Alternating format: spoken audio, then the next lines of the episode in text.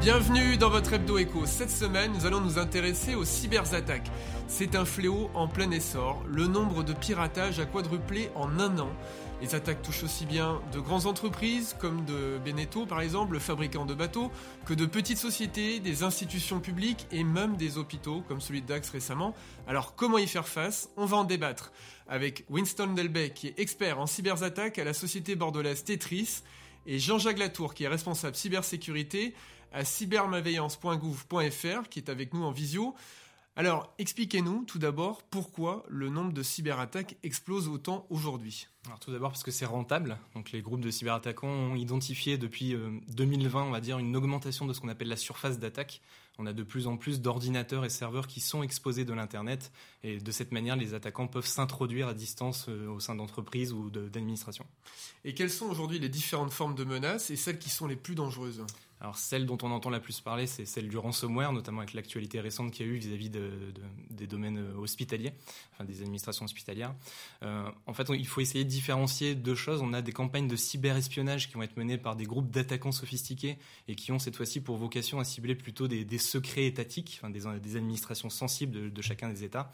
Et enfin, on a plutôt des groupes d'attaquants qui vont cibler des administrations qui peuvent être médicales, mais l'ensemble des secteurs d'activité sont, sont ciblés et, qui ont plutôt vocation à déployer des, des, malwares, des virus qu'on considère comme étant des ransomware et qui vont imposer la nécessité de payer une rançon. Jean-Jacques Latour, comment vous vous expliquez qu'on s'attaque aujourd'hui même à des hôpitaux en pleine crise sanitaire justement? Comment on peut imaginer sur, le plan de l'éthique Alors évidemment les pirates n'ont pas une éthique formidable, mais comment ça se fait qu'aujourd'hui ça, ça, intervient de manière aussi massive justement euh, ces attaques auprès des hôpitaux? En fait, comme ça vient d'être dit, euh, il y a une recrudescence considérable de la cybercriminalité qui s'est développée euh, ces dernières années. C'est une véritable explosion. Ça touche aussi bien les particuliers que les entreprises, que les collectivités territoriales et aussi les hôpitaux. Alors les hôpitaux, effectivement, ce sont des sujets qui font, euh, qui font beaucoup parler. Ça intéresse vraiment chacun d'entre nous, surtout en période de crise sanitaire. Et les hôpitaux représentent des cibles de choix pour les cybercriminels parce que bien souvent, ils sont peut-être moins bien sécurisés que d'autres. La sécurité informatique n'a pas été leur priorité pendant très longtemps, pensant qu'ils ne pouvaient pas être attaqués. Pourquoi s'en prendre à un hôpital qui sauve des vies, en fait? Et ça, les cybercriminels l'ont très bien compris. Donc, euh, ils cherchent des cibles faciles qui vont être pour une situation de stress importante, ce qui est le cas d'un hôpital, et qui vont donc être susceptibles de payer les rançons qu'ils demandent. Winston Delbey, on le voit hein, donc à travers ces, attaques, euh, elles peuvent avoir un coût colossal. On se souvient que Saint-Gobain avait été paralysé au niveau des systèmes de, paiement il y a quelques années. Ça avait coûté 220 millions d'euros quand même euh, au groupe. Euh, ça peut paralyser même des productions industrielles. On l'avait vu avec Renault. C'est le cas un peu de, de Beneteau, donc qui a aussi pris des mesures justement de ralentissement de la production suite aux, cyberattaques. Comment on peut faire face? Comment on peut éviter d'être comme ça foudroyé? Parce qu'il y a des entreprises qui peuvent clairement disparaître euh, d'une cyberattaque vraiment puissante. Hein. Alors je pense que le mot-clé sur ce sujet, sur cette problématique, ça va être l'anticipation. Euh, bien souvent, il va falloir associer des, mesures organisationnelles telles que de la sensibilisation avec des solutions techniques. Et c'est bien une approche complémentaire, on va dire, qui va permettre d'anticiper et de permettre d'éviter de se retrouver dans des situations catastrophiques. Les TPE et les PME sont souvent euh, très peu conscientes de, ces enjeux, se disent bon bah je suis pas touché, a priori il n'y a pas besoin d'investir beaucoup. Combien ça coûte justement quand on est euh, chef d'entreprise d'une petite société euh, d'investir sur la cybersécurité pour éviter justement d'être foudroyé par une cyberattaque Très clairement, ça va dépendre du périmètre et de la sensibilité des informations à partager. Donc en fait, chaque entreprise va avoir une enveloppe qui, va dépendre, on va dire, de son, à la fois de son périmètre, mais aussi de son budget. Je pense qu'un ordre d'idée qui est, qui est correct de garder en tête, ce serait d'avoir un budget de sécurité informatique qui représente approximativement 10% du budget informatique. D'accord. Et vous, euh, aujourd'hui, les, PME, les TPE, à Tetris, hein, parce que vous êtes spécialisé justement dans, les réponses aux cyberattaques, euh, est-ce que vous les voyez venir maintenant un petit peu comme euh, cliente ou on est encore loin de cette prise de conscience? Alors chez Tetris, nous sommes un éditeur en produits de cybersécurité, donc on apporte plutôt des solutions qui sont mises à disposition de partenaires, et ce sont ces partenaires qui vont ajouter du service sur les technos qui sont développés à PESAC. Et euh, justement, quelles sont les réponses efficaces? Euh, Parce que évidemment, avoir un antivirus aujourd'hui, ça ne suffit pas, loin de là. Donc comment on se protège de ces cyberattaques au-delà de l'anticipation? Alors d'un point de vue technologique, il y a une technologie, enfin il y a une comment dire une solution qui s'appelle l'EDR pour Endpoint Detection and Response. Et en fait, c'est un petit peu de la même manière qu'un antivirus où on va déployer un agent sur la station. Donc encore une fois, il va falloir anticiper de préférence ce déploiement. Et cet agent, il va avoir la capacité non seulement d'identifier des actions malveillantes, mais aussi d'y remédier automatiquement. Jean-Jacques Latour, euh, si on s'intéresse aux, particuliers, euh, cybermalveillance.gouv.fr justement est dédié hein, euh, aux particuliers qui sont victimes de cyberattaques. Si aujourd'hui un téléspectateur qui nous écoute est victime d'une cyberattaque, que doit-il faire justement pour y répondre de la meilleure manière? Et surtout comment aussi s'y protéger, s'en protéger pour éviter une cyberattaque dans la mesure du possible? Alors, cybermalveillance.gouv.fr n'est pas dédié aux particuliers sont effectivement nos cœurs de cible, mais on s'adresse aussi aux entreprises, aux collectivités, aux associations. En fait, toute entreprise qui, euh, est confrontée à un acte de cybermalveillance. Alors, je dirais, pour répondre à votre question, que la première des choses à faire, bah, c'est de se rendre sur cybermalveillance.gouv.fr. On propose effectivement en ligne un parcours de diagnostic où on va poser des questions à la victime pour essayer de comprendre ce qui lui arrive et derrière lui donner les conseils qui vont euh, être adaptés à la situation qu'il rencontre euh, pour pouvoir y faire face. Ces conseils vont de mesures techniques euh, qui peuvent être simples parfois jusqu'à des conseils pour le dépôt de plainte, voire l'accompagnement au dépôt de plainte pour essayer d'obtenir réparation.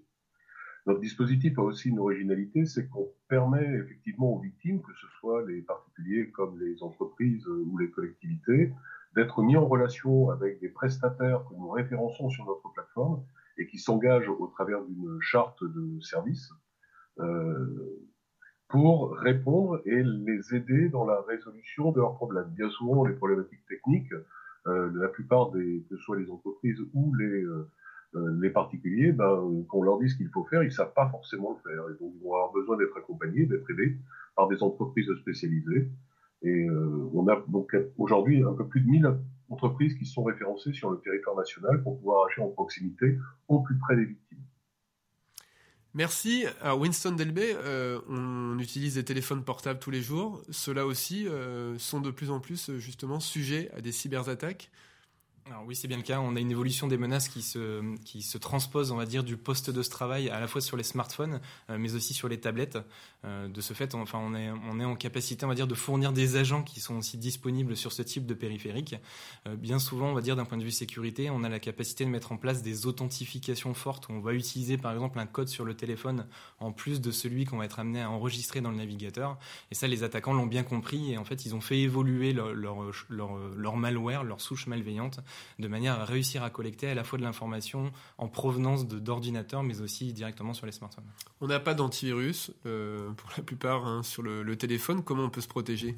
Parce qu'aujourd'hui, on a l'impression que c'est totalement, euh, justement, euh, absolument pas protégé aujourd'hui un téléphone portable. Hein. Les règles d'hygiène de base, on va dire, en cybersécurité s'appliquent à la fois sur les smartphones ou les tablettes euh, de la même manière que sur les ordinateurs. Donc on peut déjà commencer par maintenir à jour son système d'exploitation, appliquer les mises à jour de sécurité, éviter de télécharger euh, trop d'applications, enfin restreindre au juste besoin les usages éviter de télécharger des, choses gratuites, des applications peu connues, euh, puisque c'est là où on va augmenter les risques. Et sur les smartphones particulièrement, euh, l'idée va être de ne pas sortir du modèle de sécurité sur les produits Apple, et on ne va pas aller router un périphérique type Android sans prendre de, gros risques. Jean-Jacques Latour, est-ce que vous, vous voyez aussi cette inflation au niveau des, demandes sur, sur votre site cybermalveillance.gouv.fr est-ce que vous voyez aussi les plaintes se, euh, multiplier ou est-ce qu'il euh, y a encore un certain nombre de gens aussi qui n'osent pas franchir le pas de dire j'ai été victime d'une cyberattaque par peur que ça se sache et de perdre des clients? Alors, l'originalité de notre dispositif, c'est qu'on n'est pas un dispositif de dépôt de plainte, on est un dispositif vraiment d'assistance. On oriente les gens vers le dépôt de plainte, et après, libre à eux de le faire ou de ne pas le faire. Et donc, en fait, on arrive à avoir un prisme assez particulier sur la menace parce qu'en fait, on se retrouve à avoir des gens qui fréquentent notre plateforme qui ne vont pas déposer plainte.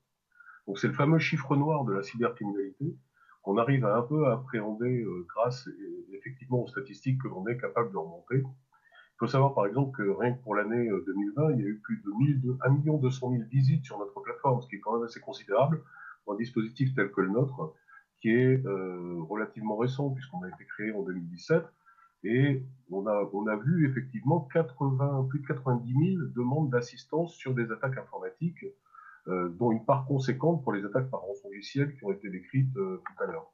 Donc on voit bien qu'il y a un vrai phénomène, euh, que la cybercriminalité, c'est un phénomène qui touche vraiment tout le monde. Et on s'efforce effectivement d'y apporter l'aide la plus simple possible, parce qu'effectivement, notre challenge, c'est aussi bien d'être capable de parler euh, aux entreprises que de parler effectivement aux particuliers, à la personne qui est retraitée, qui a découvert l'informatique sur le tard et qui va avoir parfois un peu de mal à s'approprier les mesures de sécurité qu'on peut habituellement préconiser. Et c'est une aide qui est gratuite, hein? Tout à fait. tous les services offerts par notre plateforme sont gratuits. Il y a qu'une seule partie qui peut être payante, une seule partie de service qui peut être payant. C'est quand on demande effectivement à être mis en relation avec un prestataire informatique local, donc un technicien informatique spécialisé, euh, où cette partie, bien entendu, peut être facturée par le prestataire. Merci. Euh, Winston Delbey, euh, évidemment, derrière ces cyberattaques, il y a tout un enjeu d'espionnage industriel. Aujourd'hui, est-ce que la France, par rapport aux États-Unis, par rapport à la Russie, par rapport à la Chine, est bien positionnée justement pour résister à cet espionnage et cette guerre économique? Alors bien positionné, je l'espère. Euh, en tout cas, on a pu voir avec l'actualité récente, euh, notamment fin 2020, où les États-Unis ont été particulièrement ciblés par une, campagne d'attaque de grande ampleur. Euh, on peut, en regardant l'actualité spécialisée, on peut identifier qu'en France, nous ne sommes pas à l'abri. Nous sommes aussi ciblés par des groupes d'attaquants qui disposent de moyens dits illimités, donc potentiellement soutenus par des États. et de fait, il convient d'apporter des moyens en cybersécurité qui, qui vont permettre de répondre à ces, à, ces, menaces spécifiques. mais du coup, c'est là où les annonces du président de la République euh, sont pertinentes, puisqu'elles vont permettre d'accélérer la montée en puissance des capacités de protection de l'État français vis-à-vis -vis de ces menaces. Mais est-ce qu'on met assez de moyens parce qu'on n'a évidemment pas les mêmes budgets que les États-Unis ou la Chine. Est-ce qu'on met assez de moyens là-dessus aujourd'hui en France? Alors je pense que bien souvent là-dessus, il est nécessaire bien évidemment d'avoir des enveloppes qui permettent de, créer une activité. Euh, par contre, euh, on va pouvoir, euh, je pense qu'on va devoir trouver des idées pertinentes. C'est déjà ce qui est fait chez pas mal d'éditeurs de cybersécurité, où en fait, même si on n'a pas le, même, comment dire, le même nombre de personnes au sein de nos entreprises françaises spécialisées, eh bien en fait, par nos idées ingénieuses et par la technicité des ingénieurs qui sortent des écoles françaises, eh bien en fait on arrive à avoir des technologies qui ne sont pas, pas seulement on va dire au niveau de, des autres produits qu'on peut trouver à l'international, mais qui peuvent aussi dépasser certaines capacités euh, sur ce marché. En Nouvelle-Aquitaine, justement, il y a un vrai écosystème sur la cybersécurité. Vous, à Tetris, vous allez quand même recruter 300 personnes en, trois ans. Est-ce qu'il y, a un vrai terreau ici dans, la région sur ce, ce, domaine particulier de la cybersécurité? Effectivement, les, recrutements sont bien engagés avec la levée de fonds qu'il y a eu en fin d'année dernière à hauteur de 20 millions d'euros. La plus importante hein, dans l'histoire d'ailleurs de la cybersécurité hein, dans le monde. Fait, en série A. Euh, et du coup, l'idée c'est qu'on a non seulement beaucoup de création de postes donc en Nouvelle-Aquitaine, euh, mais c'est ça va surtout nous permettre d'accélérer le développement des technologies qui sont déjà existantes et qui protègent déjà euh, de nombreux clients qui bien souvent, on va dire, bah, ne sont pas exposés. Enfin, on n'entend pas parler de ceux qui ont pu anticiper avant de se faire avoir, on va dire, par une attaque de type ransomware, par exemple. Mais il y a un vrai écosystème dans la région, au-delà de Tetris. Alors, il y a pas mal de partenariats, on va dire, associés avec l'entreprise Tetris. Il y a aussi d'autres entreprises spécialisées euh, sur, le, sur la Nouvelle-Aquitaine. Merci pour votre écoute. Vous pouvez retrouver tous les épisodes de l'Hebdo Echo sur notre site internet sudouest.fr ou bien sur la plateforme d'écoute de podcast de votre choix, YouTube, Spotify, Google Podcast et Apple Podcast. Vous pouvez aussi regarder la version vidéo de cet entretien via la page de TV7 sur sudouest.fr. Merci et à bientôt